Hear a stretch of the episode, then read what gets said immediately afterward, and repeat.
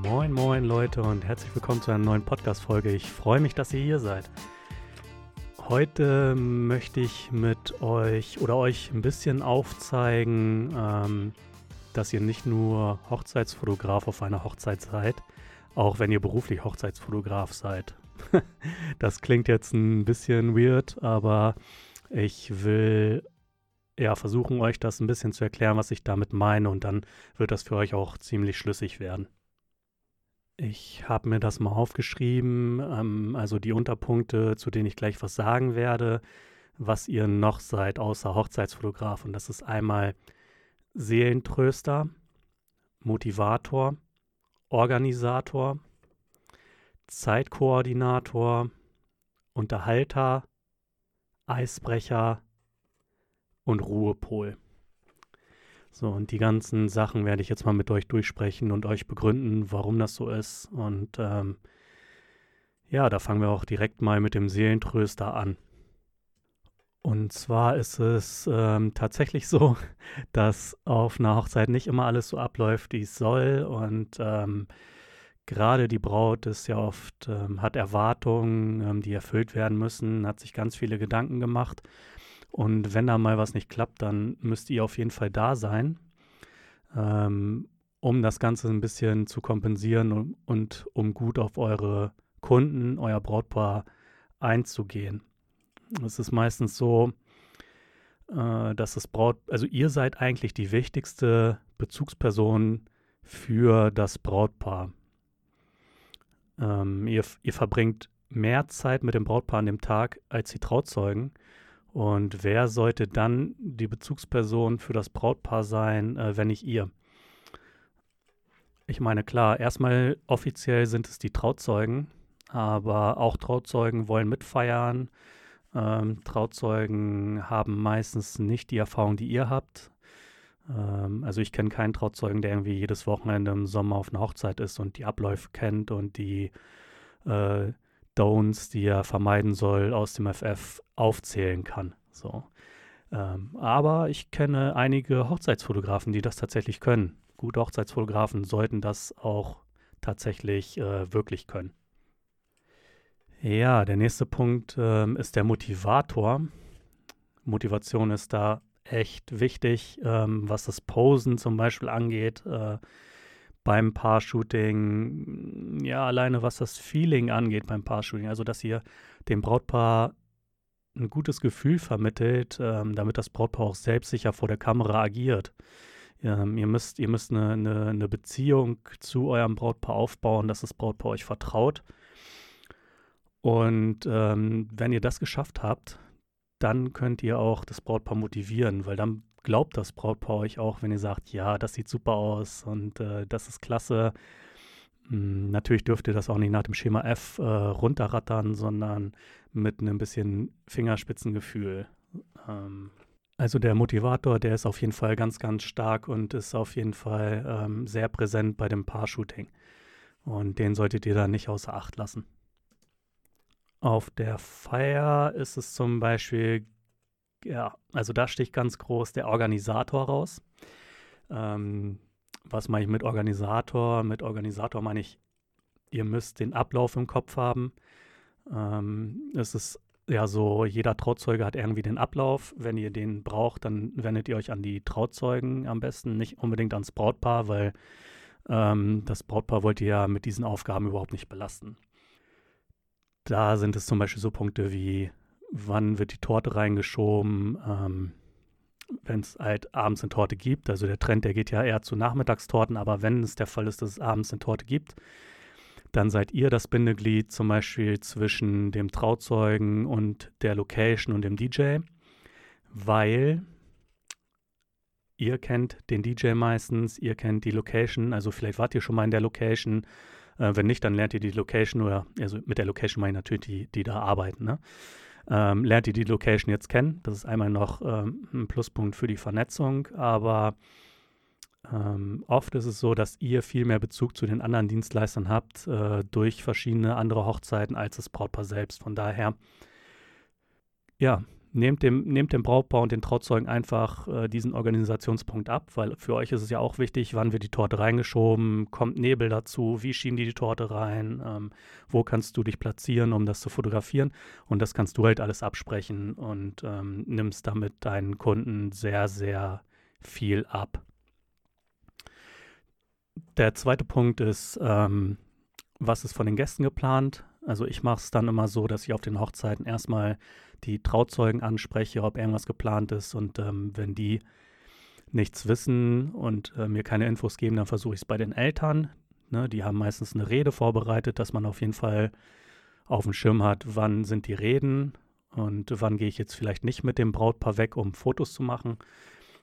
Und ansonsten fragt man einfach mal die Trauzeugen, kennst du vielleicht noch wen hier aus ähm, der Gesellschaft, der vielleicht was planen könnte und auf die geht man dann zu und meistens sind die ja noch völlig flexibel und ähm, ja, lassen sich darauf ein, wenn du sagst, ah, ich wollte jetzt gerne mit dem Brautpaar nochmal irgendwie eine Stunde weg, weil jetzt die Sonne untergeht und ähm, können, kannst du dein Spiel oder deine Rede oder deinen Vortrag vielleicht auf danach verschieben.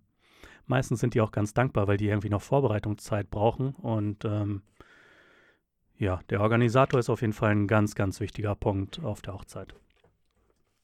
Der Organisator, der ist auch ganz, ganz eng mit dem Zeitkoordinator verknüpft. Mit Zeitkoordinator meine ich zum Beispiel bei dem Paar-Shooting, solltest du die Person sein, die die Uhr im Auge hat und äh, gucken, dass ihr auch pünktlich von der Location des Paar-Shootings wieder wegkommt, um vielleicht auch ähm, ja, pünktlich zu anderen ähm, Programmpunkten zu kommen, wo das Brautpaar sein muss, ohne dass da irgendwie Stress aufkommt. Also es gibt nichts Schlimmeres, als wenn ihr auch die Zeit verliert. Das Brautpaar sowieso bei dem Paar-Shooting, die achten nicht wirklich auf die Zeit. Die sind das auch, also ein Brautpaar kann das auch gar nicht abschätzen, wie viel Zeit jetzt vergangen ist, ähm, seit das Shooting angefangen ist. Also bei mir war es bis jetzt fast immer so, dass ich sage, so, wir müssen jetzt wieder zurück und das Brautpaar sagt, wie?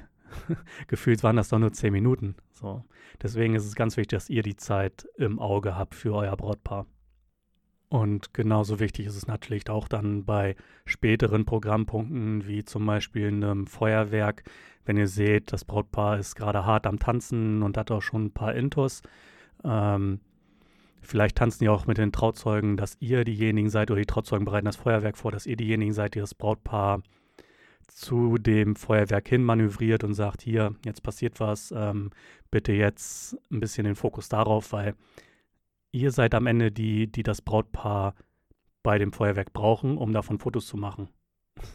also ganz einfach. Ne? Und wie gesagt, ähm, ist es euch keiner böse, wenn ihr das übernehmt, sondern meistens sind die Leute sehr, sehr dankbar, weil die dann viel ausgelassener feiern können.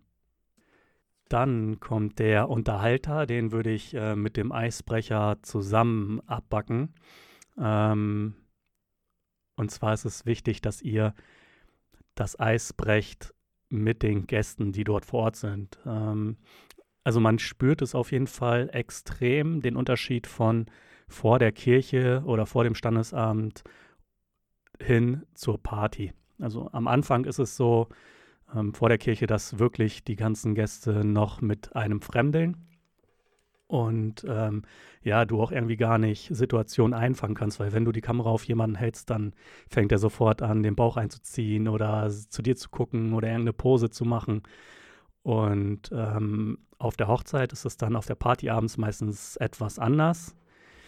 Ähm, das kommt aber auch immer darauf an, wie ihr mit den Gästen umgegangen seid, ob ihr euch da integriert habt, ob ihr in Anführungsstrichen das Eis gebrochen habt. Ähm, weil wenn ihr das geschafft habt, dann könnt ihr die individuellen Fotos von den Gästen machen, weil die euch dann irgendwann als, ähm, ja, einfach als coole Person da irgendwie auf der Hochzeit dann wahrnehmen, die eine Kamera in der Hand hat, aber nicht unbedingt ähm, vorrangig als Hochzeitsfotograf. Und das ist ganz wichtig, weil dann könnt ihr euch richtig in die Feier integrieren und äh, richtig geile Partyfotos schießen. Also ich kann euch da auch den Tipp geben, tatsächlich, ähm, ja, also auch ein bisschen, ähm, ihr dürft auch über euch selbst schmunzeln können und euch auch nicht, ihr dürft euch auch nicht so ernst nehmen auf so einer Feier. Also klar, ihr seid da immer noch nüchtern so, ne? Ähm, aber lasst euch ruhig auch ein bisschen auf die Spiele ein, so. Also oft habe ich dann auch, keine Ahnung, also mein, mein, mein extremes Erlebnis war, dass ich auf einmal in Unterhose auf der Tanzfläche stand oder ohne Schnürsenkel auf der Tanzfläche stand. Und da wurde ich dann einfach in irgendwelche Spiele integriert und äh, irgendwer hat mich dann gesehen und dann war eine Aufgabe, ähm, irgendwas, ja, ich weiß gar nicht mehr, was da die Aufgabe war. Auf jeden Fall stand ich dann irgendwann in Boxershorts auf der Tanzfläche mit irgendwie anderen Leuten, bei denen es irgendwie eine andere Aufgabe gab. Ähm, aber es ist halt so, das ist ein Zeichen dafür, dass du komplett in diese Gemeinschaft integriert wurdest. Ähm, und das ist, ein, das ist wirklich eine Auszeichnung für einen Dienstleister. Und das ist dann auch der Punkt, wo du genau weißt, alles klar, heute kann ich alles Mögliche ähm, fotografieren, ohne dass die Leute Scham davor haben oder sich irgendwie anders vor der Kamera geben, als sie sind. Also was Besseres kann dir eigentlich nicht passieren, als dass du komplett äh, mit in die Gemeinschaft der Hochzeit integriert wirst als Hochzeitsfotograf. Zu dem Eisbrechen gehört für mich zum Beispiel auch noch dazu, ähm, ich treffe mich mindestens zweimal vor der Hochzeit mit meinen Brautpaaren. Einige sagen jetzt natürlich, okay, das ist vielleicht nicht wirklich äh, der wirtschaftlichste Weg, aber es ist der beste Weg, um mit dem Brautpaar warm zu werden, um am Ende die authentischsten Fotos von dem Brautpaar zu schießen, ähm, das Brautpaar kennenzulernen. Und ähm, wenn euer Ergebnis am Ende besser ist, dann ähm, hat sich auf jeden Fall diese, diese Arbeit, diese Mehrarbeit vorher gelohnt. Aus meiner Erfahrung hat es sich bis jetzt immer ausgezahlt, wenn ich mich so oft mit dem Brautpaar getroffen habe. Mir ist es da auch egal, wie weit die weg sind, wie weit die weg wohnen. Ähm, ich sage, ey, mir ist es auf jeden Fall wichtig, dass wir uns zweimal vor der Hochzeit treffen. Ich erkläre denen das auch. Ich sage, wir müssen erstmal warm miteinander werden. Deswegen mache ich das, ähm, damit die Ergebnisse halt dementsprechend auch sind. Und wenn die Ergebnisse gut sind, dann ist es für dich auch viel, viel weniger Arbeit. Also dir geht es leichter von der Hand, die ganzen Fotos zu produzieren auf der Hochzeit. Ich verbinde das dann meistens ähm, damit, dass ich mir die Location und die Kirche nochmal angucke mit dem Brautpaar. Und also meistens muss ich das gar nicht, weil ich beides eigentlich schon kenne. Aber ich kann mit dem Brautpaar da erstmal viele Sachen durchsprechen. Ich kann darauf achten, wie reagiert das Brautpaar auf meine Vorschläge, auf meine Ideen und kann das Ganze halt im Vorfeld dann schon mal abklopfen. Ja, und der letzte Punkt ist der Ruhepol. Mir wird nachgesagt, dass ich das ziemlich gut beherrsche. Ähm, jetzt als Beispiel, das Brautpaar ist in der Kirche und heiratet und die Ringe werden übergeben, draußen wird gratuliert und ähm, ja, ihr könnt euch ja sicherlich vorstellen, wie es danach in so einem Brautpaar aussieht.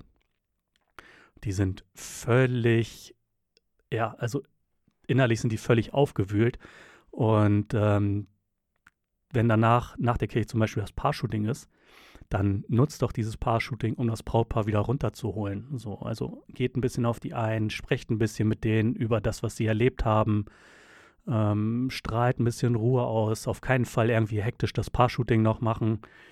Das Brautpaar, das wird euch das so danken. Also am Anfang habe ich gedacht, okay, die merken das vielleicht nicht, aber jedes Brautpaar merkt das, ähm, dass sie mit dir irgendwie, ja, dass du denen Ruhe gibst und äh, Halt gibst und Sicherheit.